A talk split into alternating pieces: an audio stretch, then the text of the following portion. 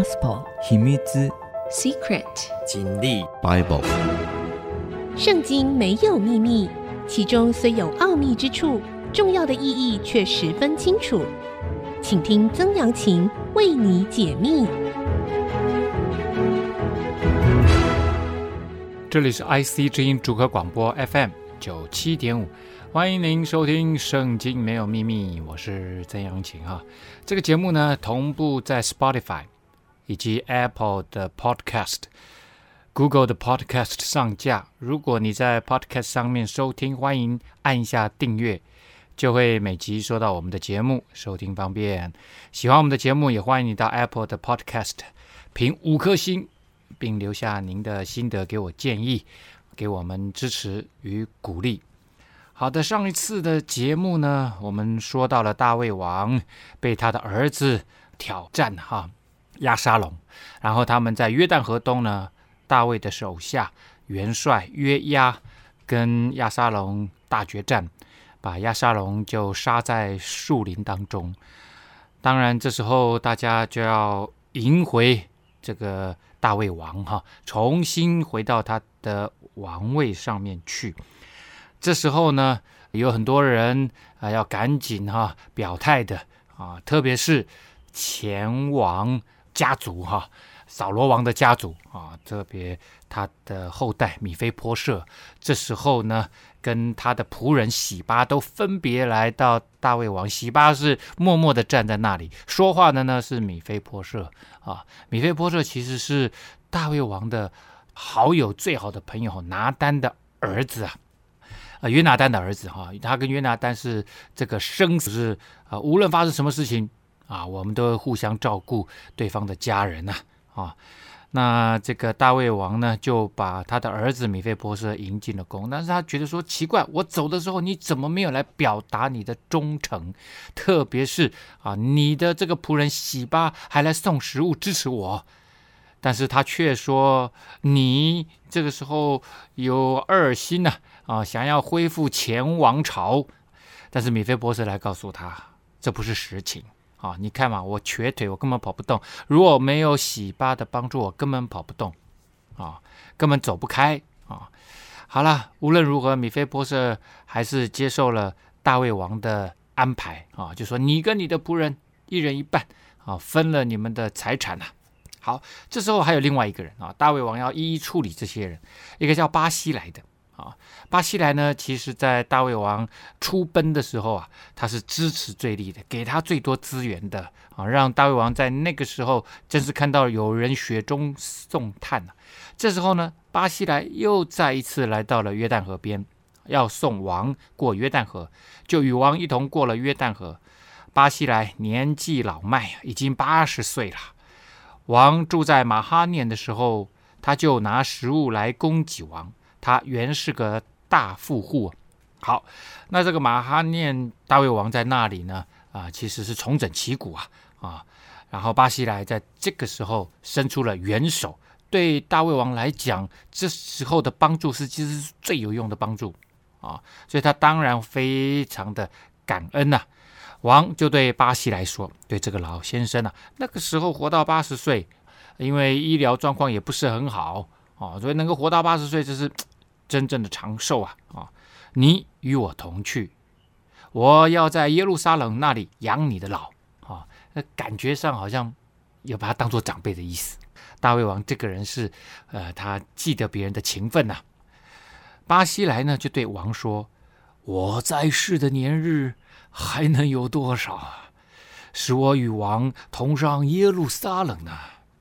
仆人现在八十岁了。”还能尝出饮食的滋味，辨别美恶吗？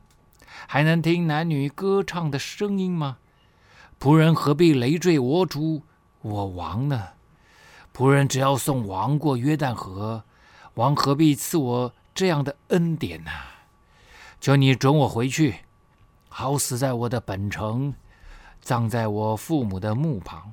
这里有王的仆人金罕。让他同我主我王过去，你可以随意的带他。好，这里先来讲一下金海哈，王的仆人金海以前从来没有出现过这个名字，这里显然讲王的仆人，不不是这个巴西来的仆人哦，是王的仆人。所以呢，其实天下莫非王土啊，啊，天下也莫非王臣呐。所以这里呢的意思，其实就是这里有一位先生，他是你的仆人。为什么要特别介绍这位金啊？很简单，因为他是巴西来的儿子。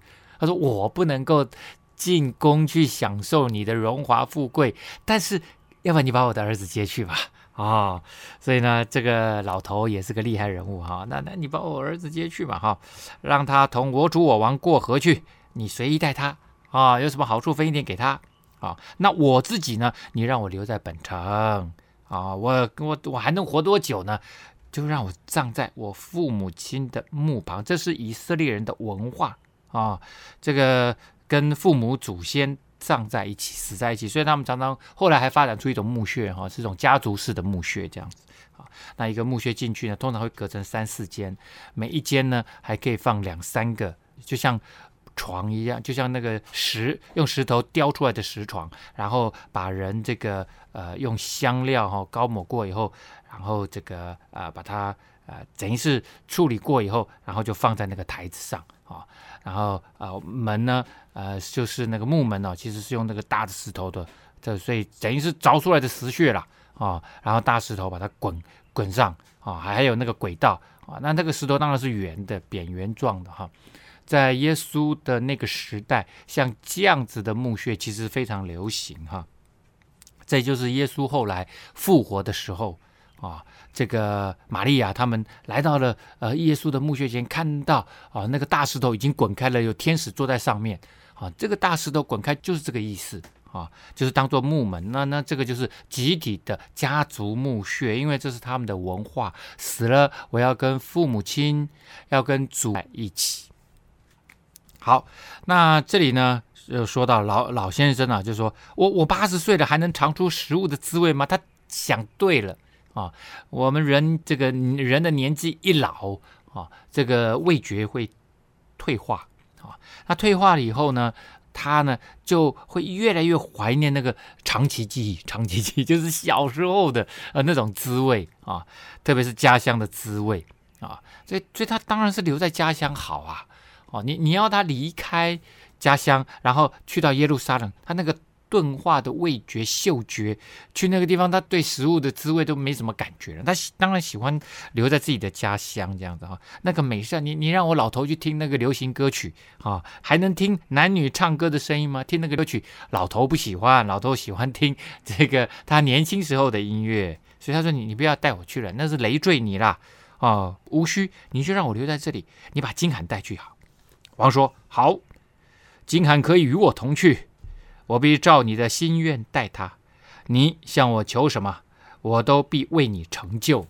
那这个我们也看，在在圣经里面写过很多哈，那个王啊，特别是那些特别大的成功哈，这个领土啊征战哈战功特别彪炳的人，他就很喜欢讲这种话。你向我求什么，我必为你成就。就是把半个国家给你，我也这个不眨一下眼睛哦。类似像这样子吹牛的话很多，但是你看到大卫讲话很实在。啊，他说：“你向我求什么，我会给你成就。”啊，他当然他讲这个话，知道对方也不会乱来啊。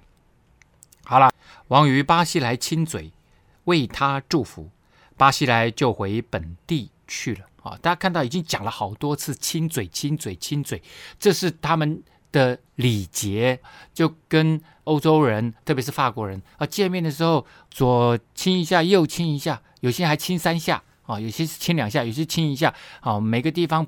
文化不同啊，而且跟亲疏啊关系也有不同。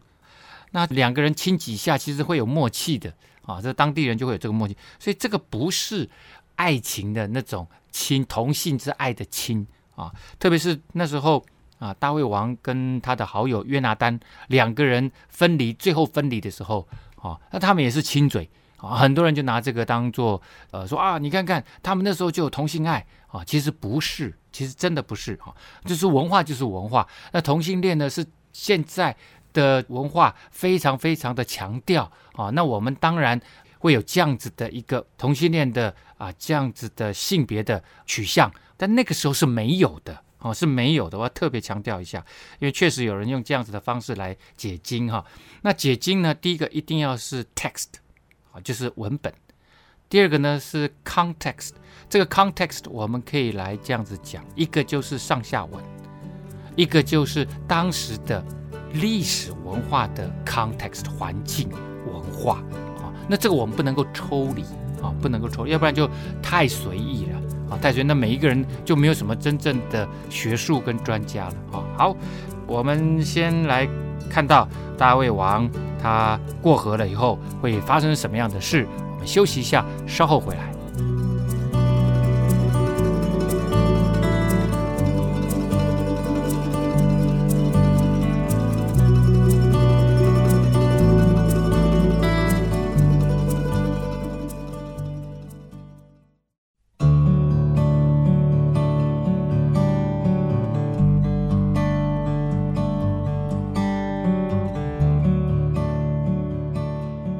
欢迎您回到《圣经没有秘密》，我是曾阳晴。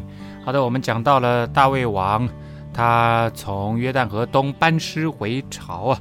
这时候他过了约旦河，到了吉甲，金韩也与他同过去。犹大众民和以色列民的一半也都送王过去。以色列众人来见王，对他说。我们弟兄犹大人为什么暗暗地送王和王的家眷，并跟随王的人过约旦河呢？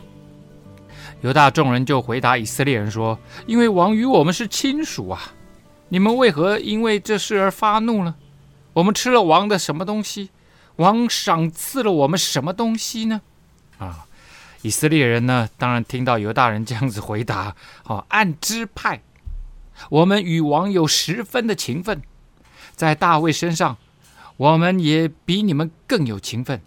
你们为何藐视我们，请王回来，不先与我们商量呢？但犹大人的话比以色列人的话更硬啊！大家都互相要呛声啊，这样子其实就造成了呃后来整个以色列这个国家的分裂的点，起始点就从这里开始。怎么说呢？我们之前已经讲过了，本来是以色列人先发起的，他们认为说：“哎呦，大卫王要回来了哈、哦。”那之前其实我我们也也响应了那个亚沙龙的行动哦啊，这时候我们赶快去请他回来啊啊！但是大卫王呢，他自己自作主张说：“哎，这我自己的呃这个呃出身啊、他是犹大支派的。”我自己的出身怎么没有来邀请我回去？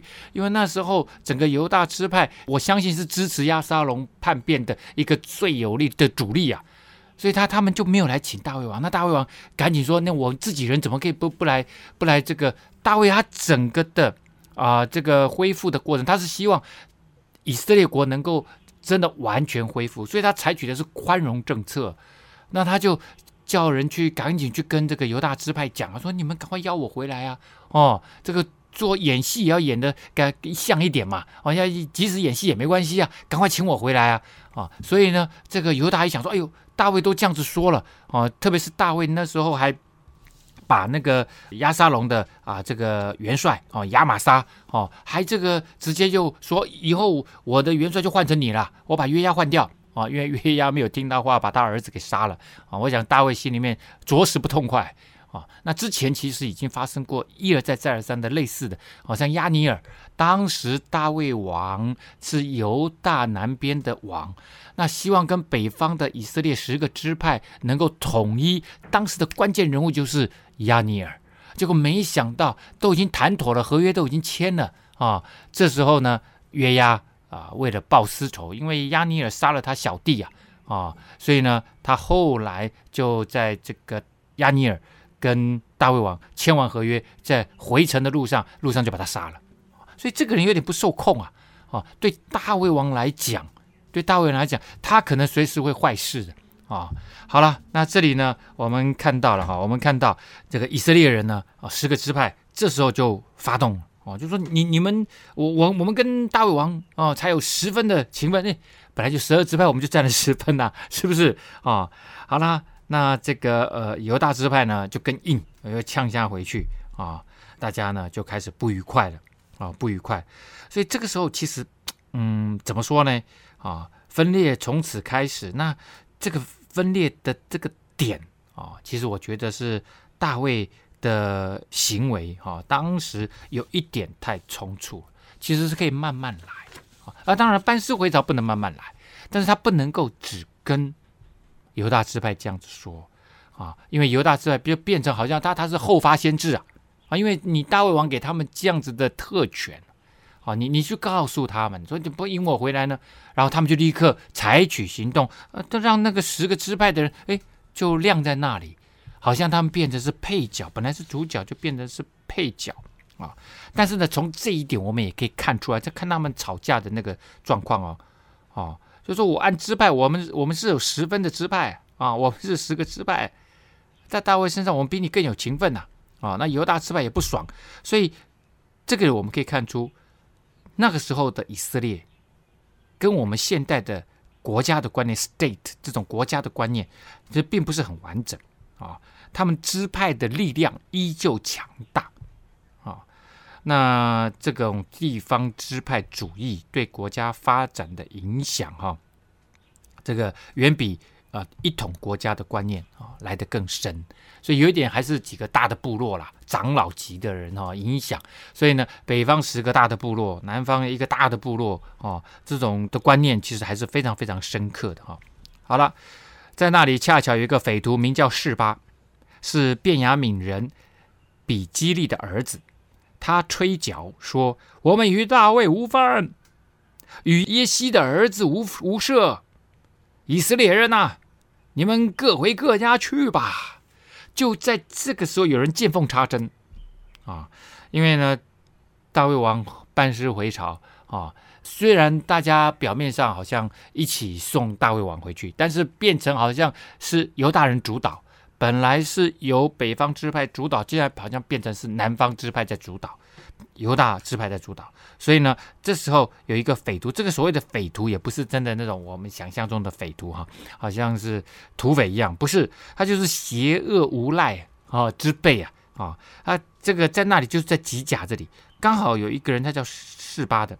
啊，哎，他一看到，哎，有机可乘啊，那他又是便雅悯人，那也想当然了，他还是想要替他们便雅悯支派啊。便雅悯支派其实在当时是最小的，可是突然有一天，因着扫罗被上帝拣选高抹，变成君王以后，变成国家的领导人以后，他们突然变成一个非常重要的支派。所以呢，他们心里面一直想要说：“嘿，我们是最尊贵的支派，我们出了君王，哎，居然被这个犹大支派的大卫王给给逃，给给这个抢了抢了去啊！所以他们一直想要啊，有那种味道，一直想要反扑了啊！所以这个示巴呢，他就利用这个机会啊，吹角，呜，我们与大卫无分，就那边宣告啊，我们跟大卫没关系啊，哦，他就是犹大的人呐、”哦，他永远心都向着犹大了啊，跟我们以色列没关了。哦，以色列人呢，我们回家回家去吧，各回各家去。我上次讲过了，各回各家去就是各自回到自己的帐篷。啊啊，这个呃的主权啊，那这这个代表着是扫罗的剩余势力。这个扫罗的剩余势力呢，就希望挑起引发以色列内部的。撕裂啊，因为只要内部撕裂，他们就有机可乘啊啊，所以这个时机其实是危机啊，那危机处理就变得非常非常的重要，因为如果处理得不好，会再次让这个国家卷入战争的危机之中啊。好，于是呢，以色列人都离开了大卫，所以显然大卫当时做的那个决定，就是偷偷的跑去。跟犹大支派讲说：“赶快引我回去。”这个行动，这个建议实在是有欠考虑啊！啊，造成北方的以色列的十个支派觉得很不受到尊重，很不受到重视。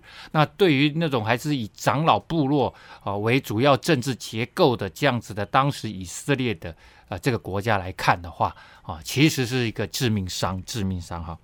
好了，这个时候以色列就果然都离开了大卫，跟随比利基的儿子示巴，但犹大人从约旦河直到耶路撒冷，都紧紧跟随他们的王，紧紧跟随哦。所以呢，就知道说犹大失败这时候啊，这个非常非常合作哈。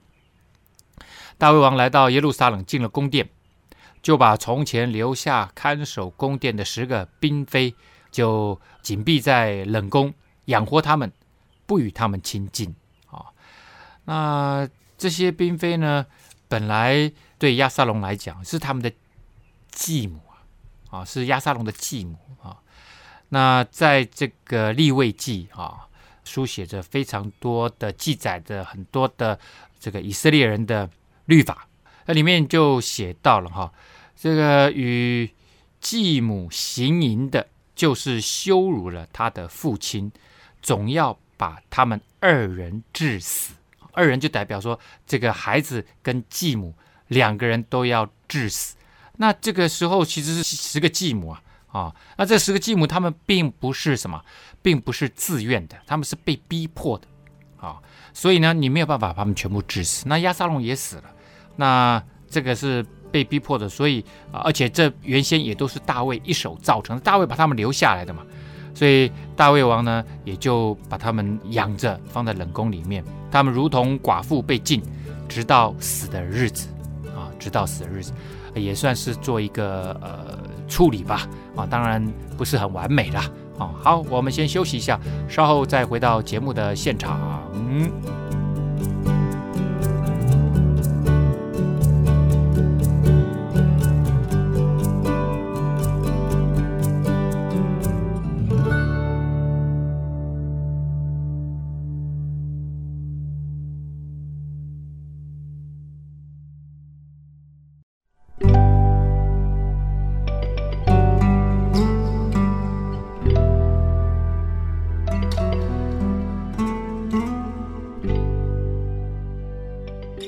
欢迎您回到《圣经没有秘密》，我是曾阳晴。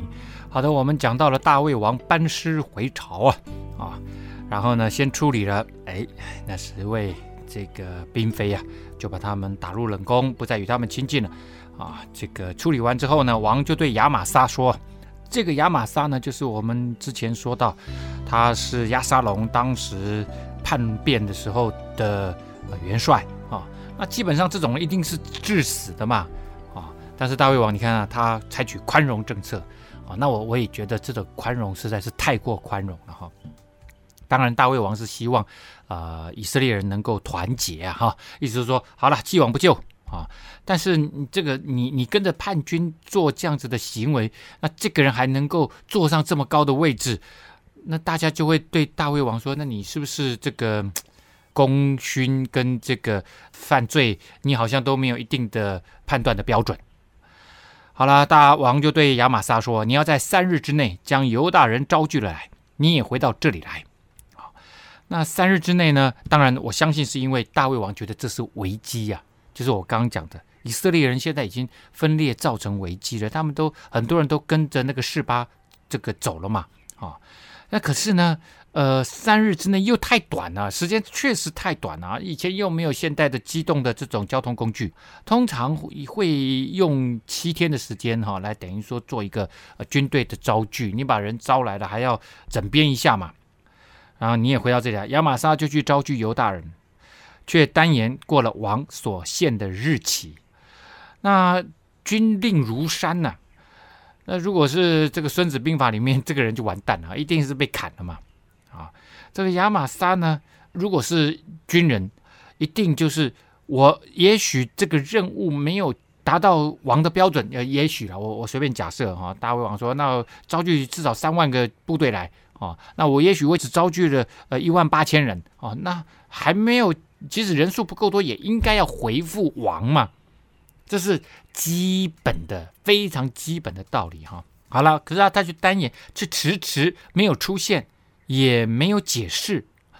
显然，这时候当然，我如果是大胃王，我一定对亚玛撒开始不信任了。这个人之前才造反哦，那会不会他的影响力其实根本也没有办法在犹大支派当中继续拥有他那样子的调派能力？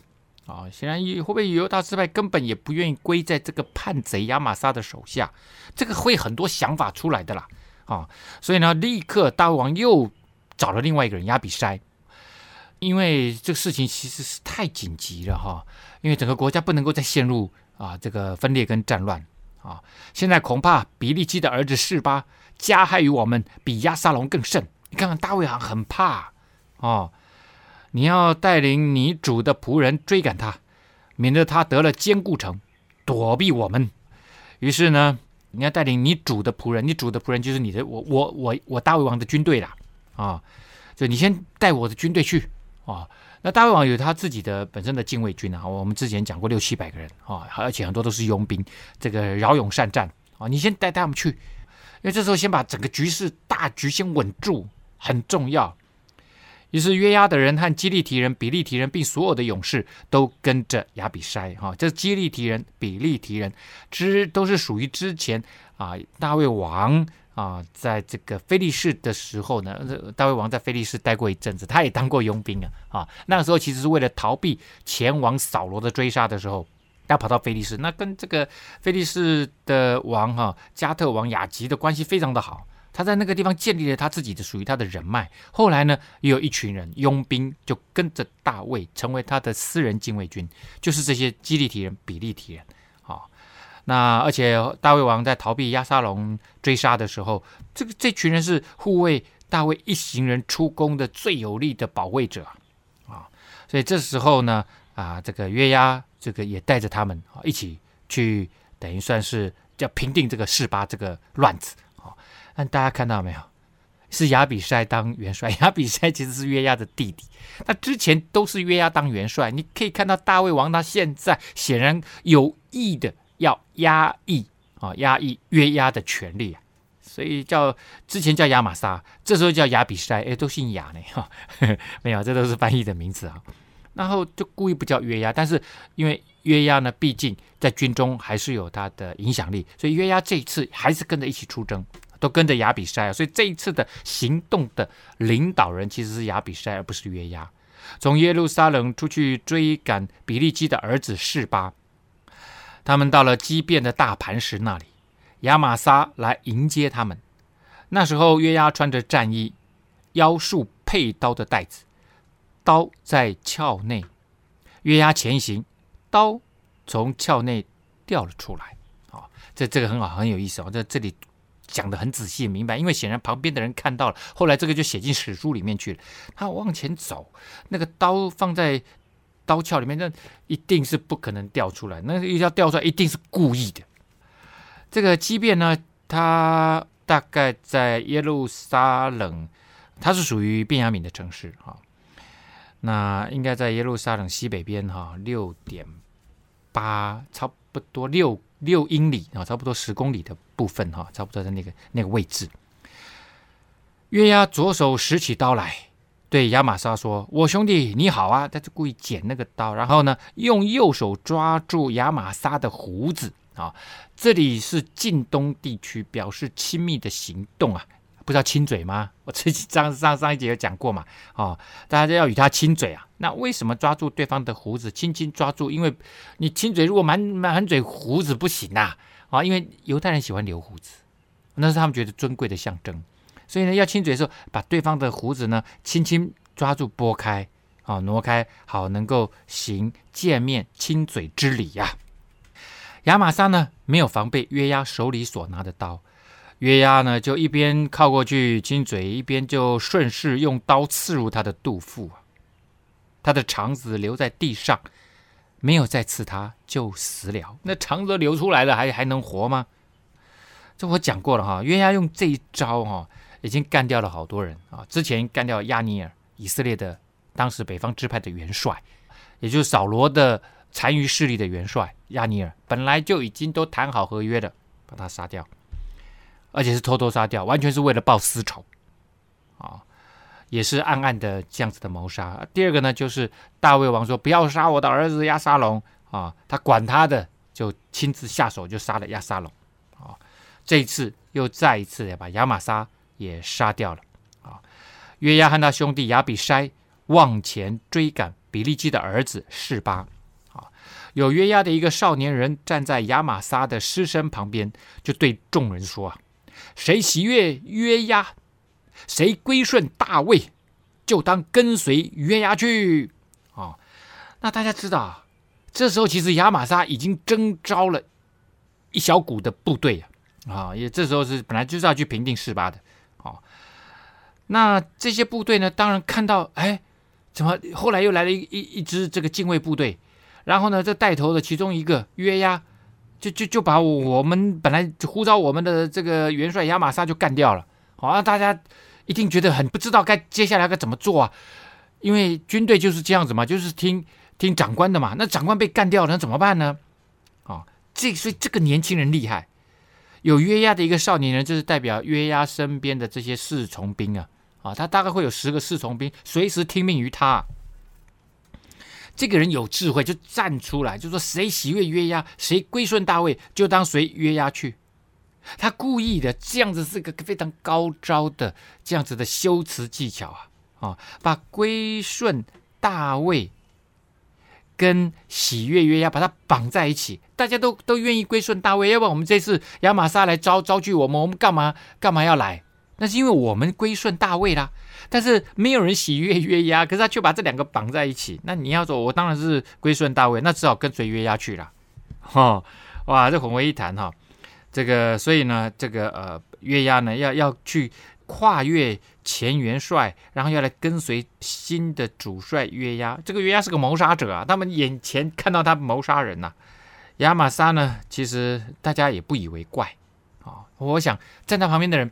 虽然觉得看到约押是个谋杀者，可是大家可能也不以为怪，因为大家可能会认为约押的行动会不会有大卫的授意啊？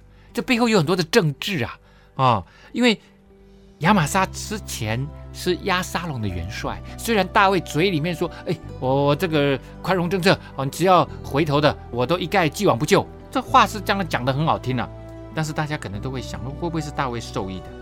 把这个叛军领袖就在这个时候把他干掉，然后呢，还是能够让这个宽容政策啊，还是能够成立嘛？啊，大家还是跟着他，然后大家就一起跟随约押，他去追杀、平定这个示巴的叛变。我们休息一下，稍后回来。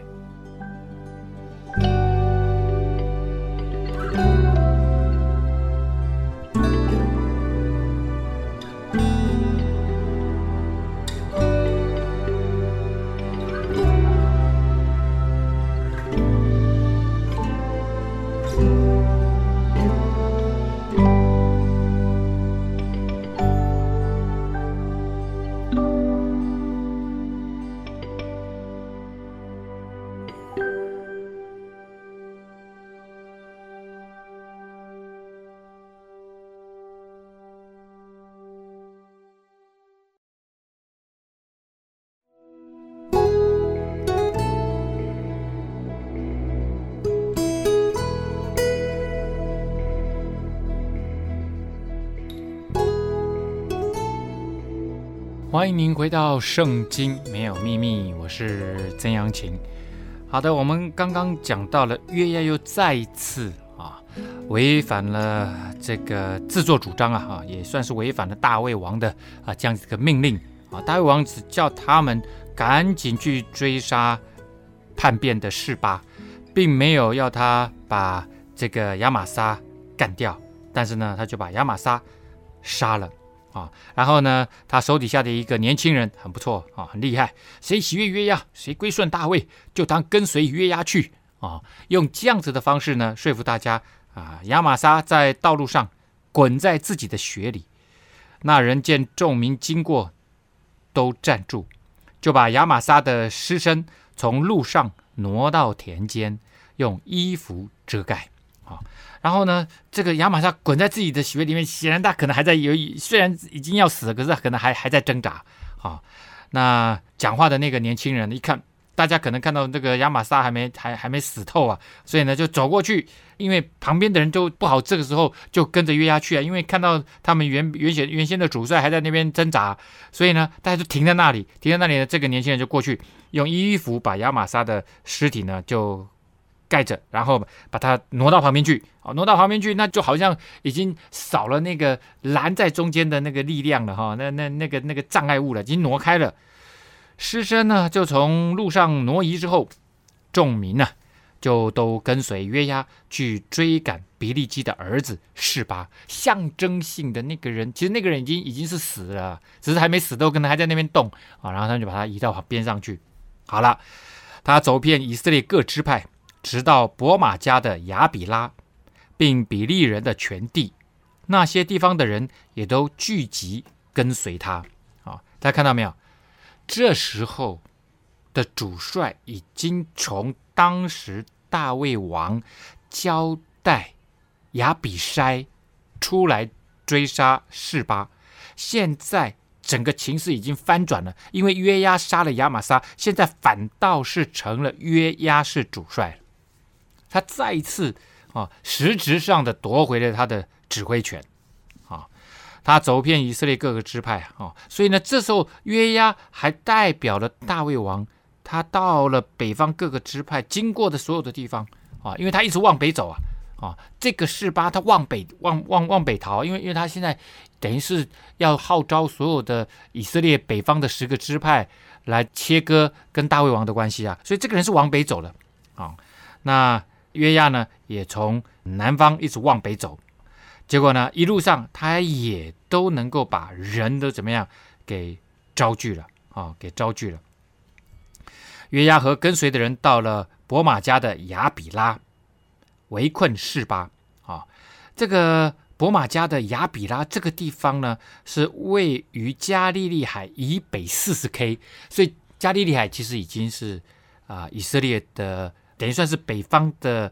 边界了，边界处了哈，那还要在北方四十 K 四十公里，所以其实这个时候的亚比拉已经是属于但的支派，但支派一直是以色列整个十二个支派里面位于最北边的啊，以色列领土的近北最北边这样子。那它跟这个但城呢，刚好是互相遥遥对望啊，是差不多的北边的地方啊。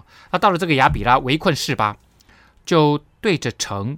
筑垒啊，那这个筑垒呢，其实就是对着城，然后做一个土坡啊。那做土坡很简单的，就是为了攻城嘛，在这样子跑跑跑跑才能够冲上去嘛。跟随约押的众民用锤撞城，要使城塌陷。那用那个撞城锤啊，要去撞那个城，把那个城呢给撞出一个缺口，然后才好进攻。那做这个。土堆缓坡哈，筑垒这个这个垒就是土堆缓坡，做这个缓坡呢，好让那个撞城锤的这个搭架子的平台搭好了，然后才去撞那个城。好，这时候啊，有有一个人出来把这个事情摆平了啊，居然是一位 lady 啊，有一个聪明的呃 smart lady 哈，聪明的妇人从城上就呼叫说，一看到哎呦大军来扩来来袭啊！啊，那当然大家都知道原因是为什么啊，所以呢，当然这个里面呢，就有一个聪明的妇人就进前来，要把这个事情呢给他解决掉啊，就在城上呼叫：听啊听啊，请约押进前来，我好与他说话。连对方的元帅是谁都清清楚楚，非常的明白啊，知道约押一旦进攻进来，那这个事情可不得了，因为等于是我们这个包庇了。国家的分裂的叛变的罪犯呐、啊，头子啊，示巴，哦，所以他如果打进来，一定大开杀戒啊、因为他们收留了叛军的领袖示巴啊、其实示巴呢，他仅仅是挑起了反大卫的情节啊、情绪啊，那、他倒还没有到那么厉害，能够号召军队哦。OK，好了，那这个。对方已经说要指明要约押来说话了，约押就进前来，啊，妇人就问他说：“你是约押不是啊？”他说：“我是。”妇人就说了：“请你听婢女的话。”约押说：“我听。”啊，这里很有这个戏剧效果啊，对话啊，这个 lady 在城墙上面，约押在往从下往上，你看抬着头啊，这妇人就问他说：“你是不是约押？”我是啊。求你听听我听我说一言吧。啊，约押说：“我听啊，你说。”妇人就说：“古时有话说，当先在亚比拉求问，然后事就定妥啊。他说古时候有有一句老话，你有没有听过啊？这个当然是流行在以色列的这样子的一个文化里面的一句老话，说呢，如果你要把事情搞定，就要先在雅比拉求问，就是现在这个城呢、啊，伯玛迦的雅比拉，就是最北边的这个城啊。说你只要在这个雅比拉先求问过，大家只要问过这边的长老、这边的智慧人的意见，事情就搞定了嘛。所以不要一定要动刀动枪啊，很多事情不一定是只只有一一条路可以走。你们这些军人直愣愣的啊，我们这城的人呢、在以色列人中是和平忠厚的，我们又和平又忠厚，你为何要毁坏以色列中的大城，吞灭耶和华的产业呢？OK，他把这个问题的架构整个哗一下子拉高了啊！吞灭神的产业，这是上帝的产业，我们是但支派，也是十二个支派其中之一，你怎么就这样子来攻打了？哦，你的名目是什么？OK，啊，那这个约押一定要好好的来应对了。因为以色列是以神立国的，神才是他们真正的王啊，才是那个背后真正的统治者的权力的来源呐。哦，这个几这个 lady 啊，这位女士已经把这个问题提高到耶和华的产业，你竟敢来进攻我们？约押就回答说：“我绝不吞灭毁坏，我来不是要破坏的，我不是来搞破坏的，哈哈，这个拍拍谁哈，要讲清楚。”我来是为什么呢？乃因为以法莲山地的一个人，比基利的儿子示巴，举手攻击大卫王。你们若将他一人交出来，我便离城而去。啊，他说问题都在示巴这个人。那示巴这个人在现在此时此刻，不仅在以色列，在犹大整个全国，大家都已经知道了嘛。他挑起。南北方的分裂的一个罪魁祸首嘛，啊、所以说我只要他，其他的人我不管，啊、我们都是神的产业，哦，OK。但是那个人挑起我们内乱，妇人就对约押说：“那人的首级必从城墙上丢给你。”显然，这个 lady 在城里面非常非常有权力，而且显然也被高度授权。可能众长老就说：“你跟他只要能够谈妥事情。”哦，那他们大概知道原因也，也也是因为示巴的关系啊，这、哦、就就你就全权处理吧。妇人就凭他的智慧去劝众人，他们便割下比利基人的儿子示巴的首级，丢给约押。约押吹角，呜、每次看到吹角，我就想吹一下。众人就离城而散，各归各家去了。啊、约押回到耶路撒冷。到王那里，约押就做了以色列全军的元帅，又一次夺回他元帅的位置。这个人真的是很厉害，几次大卫王要把他压下来都没有办法，他又再一次的回到他的元帅这个示巴啊，差一点引发叛变的危机啊，也处理得非常好啊。当然这一次啊，约押呢这个。完美的帮大卫处理了这个危机，虽然美中不足哈，又是利用了他那一招哈，只要是拦在他元帅之路的所有的障碍，他都一一除去啊。当然亚比筛是他弟弟，他不可能除去。亚比筛当然也知道他不可能凌驾在他大哥哦约押的上面来当这个元帅，所以他也就你你几乎可以说他思乡受受的就把这个位置重新让给了大哥。那之后的故事呢？我们下一次啊节目再跟大家分享了。节目除了在 IC 之音官网 AOD 可以随选即播之外呢，也同步在 Apple 的 Podcast、Google 的 Podcast 上线，还有 Spotify。欢迎上 Podcast 搜寻“圣经没有秘密”，而且记得按下订阅哦，啊，让你不会错过每一集的节目。好，我们圣经没有秘密，下次再会。